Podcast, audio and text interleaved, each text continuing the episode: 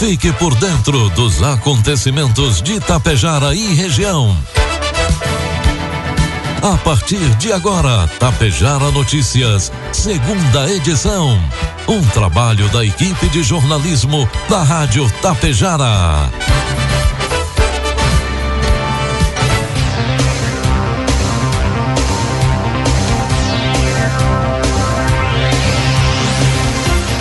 Agora são 12 horas com 34 minutos, 32 graus de temperatura. Boa tarde. Está no ar aqui pela Tapejara FM 101,5. A segunda edição do Tapejara Notícias, nesta segunda-feira, 18 de setembro de 2023. Tempo ensolarado, algumas nuvens de Tapejara. Você confere agora os principais destaques desta edição. Veículo choca-se contra o barranco no trevo de acesso a Ibiaçá. Estudantes das escolas municipais assistiram apresentações artísticas em Tapejara. Prefeito de Coxilha re recebe representantes da Cotapel e Secretaria da Continuidade das Melhorias das Estradas de Ibiaçá. Tapejara Notícias, segunda edição, oferecimento Cotapel. Tem novidades no programa de pontos Cotapel. Além de somar pontos na compra de insumos, a partir desta safra de inverno, a campanha irá contabilizar pontos para entrega de grãos das quatro culturas que trabalhamos: soja, trigo, milho e cevada. A cada saca entregue em uma de nossas unidades, o produtor soma um ponto. São mais de 90 opções de prêmios incríveis te esperando. Então, vem logo deixar seus grãos, somar pontos e trocar por televisões, celulares, ar-condicionado e muito mais. Para mais informações, entre em contato com a unidade Cotapel mais perto de você. Cotapel, ao lado de quem produz. Produtos agrícolas. Agora são 12 horas com 35 minutos. Cotação dos produtos agrícolas, preços praticados pela Cotapel nesta segunda-feira. Soja R$ reais, milho R$ reais, trigo PH 78 ou mais R$ reais. A Confederação da Agricultura e Pecuária do Brasil a CNA solicitou na última sexta ao Ministério da Agricultura e Pecuária a medidas emergenciais para amparar a produção nacional de leite e carne bovina. O conjunto de ações inclui iniciativas como a criação de linhas emergenciais de crédito rural e a prorrogação de operações de custeio e investimento para pecuaristas prejudicados pela baixa dos preços. Em ofício assinado pelo presidente da entidade, João Martins, e encaminhado ao ministro Carlos Fávoro, a ação é justificada pelas quedas abruptas que vem ocorrendo no mercado desde dessas importantes proteínas animais. Segundo a CNA, as cotações da arroba vêm apresentando retrações expressivas neste ano. O exemplo é a queda de 34,1% do preço da arroba do boi gordo em setembro em São Paulo na comparação anual. A corrosão das margens do setor fica evidenciada ao verificarmos a queda de 41,3% no período, retornando aos patamares de 2020, explicou o ofício da CNA. Informe Econômico. Agora são 12 horas com 37 minutos, trazendo informações e cotações do mercado econômico. Neste momento, na Bolsa de Valores, dólar comercial cotado a quatro reais com oitenta centavos. Dólar turismo cinco com cinco, euro cinco reais com dezoito centavos. A nova fase do Desenrola Brasil, programa de renegociação de débitos lançado pelo governo, terá início nas próximas semanas. Nesta etapa poderão participar pessoas com renda de até dois salários mínimos ou que sejam inscritos no cadastro único do governo federal com dívidas até cinco mil reais. Para participar, os interessados devem obrigatoriamente se inscrever no gov.br. Sem esse cadastro, não é possível acessar o sistema para realizar a renegociação. A conta GovBR é gratuita e permite comprovar a identidade do cidadão. No caso Desenrola, os devedores terão de habilitar contas de nível prata ou ouro. No último dia 12, terminou o prazo para bancos, varejistas, companhias de água, saneamento e energia, entre outros, aderirem ao programa Desenrola e informarem as dívidas que desejam renegociar. De acordo com o Ministério da Fazenda, 954 empresas se inscreveram no Desenrola. Previsão do tempo. Agora são 12 com 38, 32 graus de temperatura.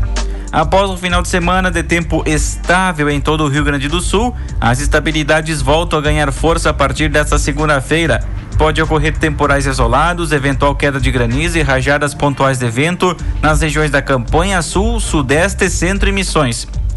A sala de situação da Secretaria do Meio Ambiente e o Instituto Nacional de Meteorologia emitiram alerta para chuva e tempestade.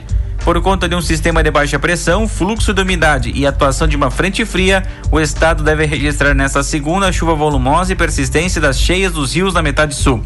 Instabilidades devem seguir atuando em todo o estado amanhã terça-feira, com risco de temporais isolados e vento na maioria das regiões. Na metade sul e centro, acumulados variam entre 40 e 60 milímetros ao dia nessas áreas. Na metade norte, entre 30 e 50 milímetros. O mesmo cenário se estende em praticamente todo o estado na quarta-feira. Conforme o hidrólogo Pedro Camargo, na sala de situação do governo do estado, a chuva deve persistir até quinta-feira. Mesmo com os níveis dos rios no Rio Grande do Sul em declínio ou estabilidade, Camargo afirma que os rios ainda apresentam níveis muito altos e com limite ou limiar de defesa, de alerta. A tendência é que para esse evento a gente volte a ter uma resposta bem significativa nessas regiões, porque os volumes são bem elevados. Rios maiores como Camacuã, Ibirapuitã, Ibicuí e Santa Maria vão acabar tendo uma resposta do dia seguinte, mas a gente espera uma resposta significativa de todos eles de novo. A segunda-feira Itapejara amanheceu com tempo ensolarado, prisão de sol com pancadas rápidas de chuva, 5 milímetros é acumulado para hoje e temperaturas podem passar os 33 graus. Para amanhã, terça, sol com muitas nuvens durante o dia, períodos endoblado com chuva a qualquer hora. Precipitação de 25 milímetros, temperaturas entre 18 e 24 graus.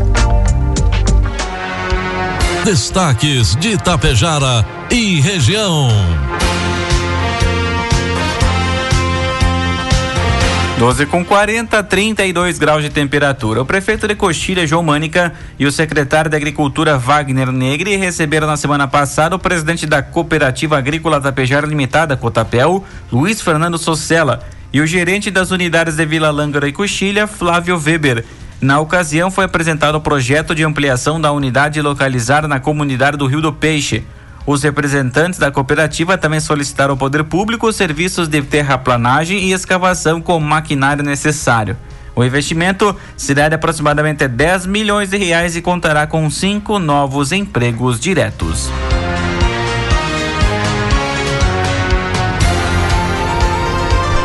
Nas últimas semanas, a Secretaria de Obras em colaboração com sua equipe, tem avançado significativamente na execução das melhorias nas estradas rurais do interior de Ibiaçá. O secretário de Obras Vilmar Mânica destaca que neste período as principais vias que estão passando por intervenções são as estradas gerais e vicinais que servem as comunidades de Três Pinheiros e Vila Vitória. No trecho referente à Estrada dos Três Pinheiros, um conjunto de equipamentos, incluindo dois caminhões tombeiras, uma patrola e um rolo, aplicou uma camada de brita na via que passa pela propriedade de Paulinho de Acácio. Esse esforço visa melhorar o acesso à Estrada dos Três Pinheiros, que passa pela comunidade do Divininho. Já em relação à Vila Vitória, ali na realização da patrulagem das estradas, foi realizada a abertura de sarjetas e desobstrução nos bueiros, que garante uma infraestrutura mais eficiente e segura para os moradores da região.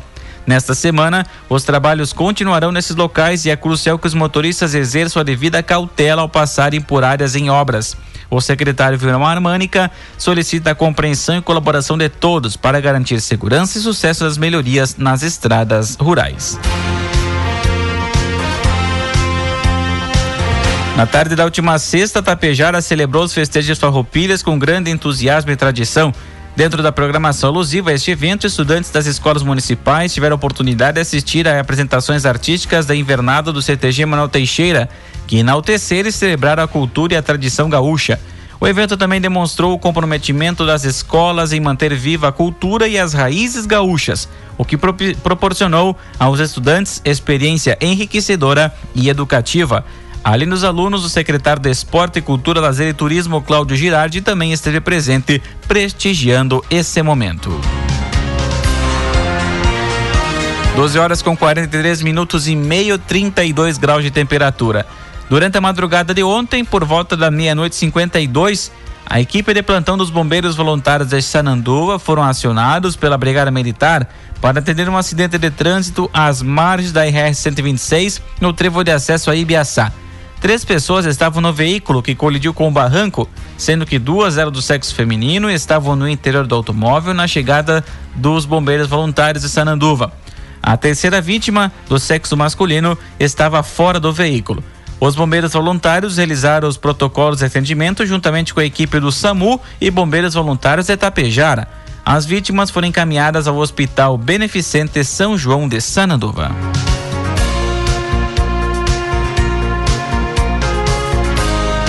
A Polícia Civil de Passo Fundo vai investigar uma ocorrência de tentativa de homicídio que ocorreu no bairro Manuel Corralo na noite de ontem, domingo, em Passo Fundo. Dois primos se desentenderam em um determinado momento, um deles desferiu golpes de faca contra o outro. Um amigo dos familiares tentou conter a briga, mas também foi atingido na cabeça com um pedaço de madeira pelo mesmo autor. O corpo de bombeiros precisou ser acionado e conduziu os dois homens ao hospital de clínicas para atendimento médico. A Brigada Militar registrou o fato e o caso agora vai ser investigado pela Polícia Civil.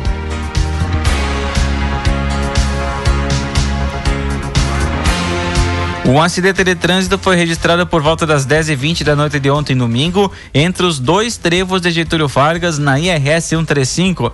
O condutor de um Volkswagen Polo prata com placas de estação que seguia no sentido Erechim, por motivos desconhecidos, perdeu o controle da direção, saiu da pista e colidiu contra uma árvore às margens da rodovia.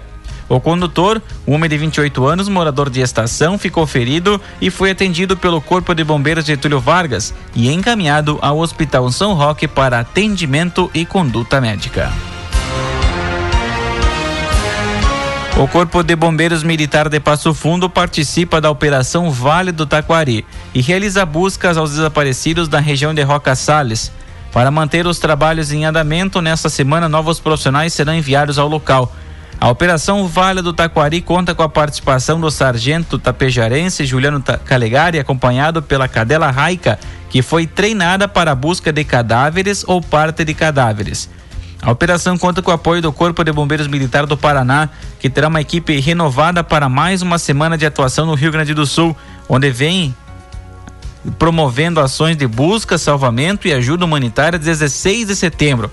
Foram enviados profissionais altamente qualificados que trabalharam debaixo de chuva, calor, frio, lama, desde cedo até a noite com muito esforço, diz o Major Gabriel Greinert, comandante do Grupo de Operações de Socorro Tático e da Missão em Solo Gaúcho. Em mensagem agradecendo as unidades operacionais envolvidas na força-tarefa. São entulhos muito grandes, de 10 metros, tem casa inteira encostada, muita geladeira, é muito trabalho com máquinas para retirar esses materiais que se acumularam após serem carregados pelas enxurradas para então utilizar os cachorros, complementou o major. Por conta disso, o Corpo de Bombeiros Militar do Paraná tem sido importante, tem ponto importante de apoio para os bombeiros gaúchos. A equipe da Operação Vale Taquari tem feito a verificação dos locais em meio a metros de entulhos com uso de maquinário pesado e feito apontamentos para que os co-irmãos possam concentrar esforços nos pontos que haja mais possibilidade de encontrar as vítimas. Esse esforço não foi ignorado pelos moradores, que têm dado grande contribuição com informações aos bombeiros. Uma troca positiva em prol do sucesso da missão. 12 horas com 48 minutos. 32 graus de temperatura. O Corpo de Bombeiros atendeu pelo menos três acidentes de trânsito no final deste, neste final de semana, melhor dizendo, em Manaus, dois deles no meio rural do município. Na sexta-feira foram duas ocorrências, uma por volta das 15h30, capotamento nas proximidades da comunidade do Gramadinho. O condutor de um Ford Fiesta com placas de Marau, por motivos desconhecidos, capotou o veículo na via. O motorista, o único ocupante, sofreu lesões leves. Também na sexta, às 5h20 da tarde, uma colisão traseira ocorreu próximo à comunidade de Santo Antônio dos Triquês, também no interior, onde uma Fiat Estrada colidiu na traseira de um Volkswagen Gol, ambos com placas de Amaral. A caroneira da caminhonete sofreu lesões leves na cabeça, mas optou por não ser conduzida para atendimento médico. Já neste domingo, dia 17, um sinistro do tipo choque foi registrado por volta das 8 horas da noite na rua Irineu Ferlim, no loteamento Boa Ventura, na cidade de Marau. Envolveram-se um Fiat Palio com placas de Marau e um Volkswagen Gol com placas de casca. Houve somente danos materiais. Neste domingo, dia 17, a Brigada Militar registrou um grave acidente por volta das 4h40 da madrugada, próximo ao granileiro da Cooperval, em Vacaria. Uma caminhonete Volkswagen Paraty trafegava no sentido Parque de Rodeios, bairro Santa Cruz, chocou-se contra a estrutura lateral de uma ponte e caiu nos trilhos do trem. Do acidente, devido à gravidade dos ferimentos, morreu no local o condutor, que não teve identidade revelada. Um passageiro com lesões foi encaminhado pelo SAMU, com auxílio do Corpo de Bombeiros, ao Hospital Nossa Senhora da Oliveira. A Polícia Civil também esteve no local, onde realizou o levantamento fotográfico.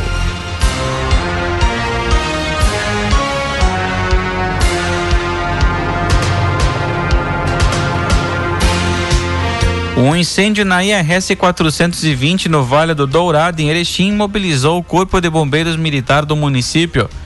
O sinistro ocorreu por volta da uma hora da madrugada e destruiu dois veículos, uma caminhonete Ford F250 e uma Hyundai Santa Fé. Os militares chegaram até o local, mas já não havia mais o que ser feito, além de extinguir as chamas. Ambos os veículos ficaram totalmente destruídos.